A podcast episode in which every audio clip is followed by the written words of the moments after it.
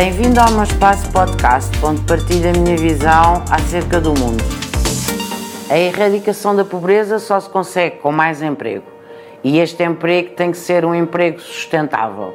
E por emprego sustentável entendemos que é um emprego, um emprego permanente e um emprego com salários, remunerações mais elevadas. Por outro lado, é também fundamental que às empresas seja dado os meios através da alteração das tabelas de IRS, através da alteração das taxas da segurança social, para poderem precisamente contratar mais e aumentar as remunerações dos seus funcionários, dos seus colaboradores. A erradicação da pobreza, como sabemos, é o objetivo número um de qualquer governo, de qualquer país.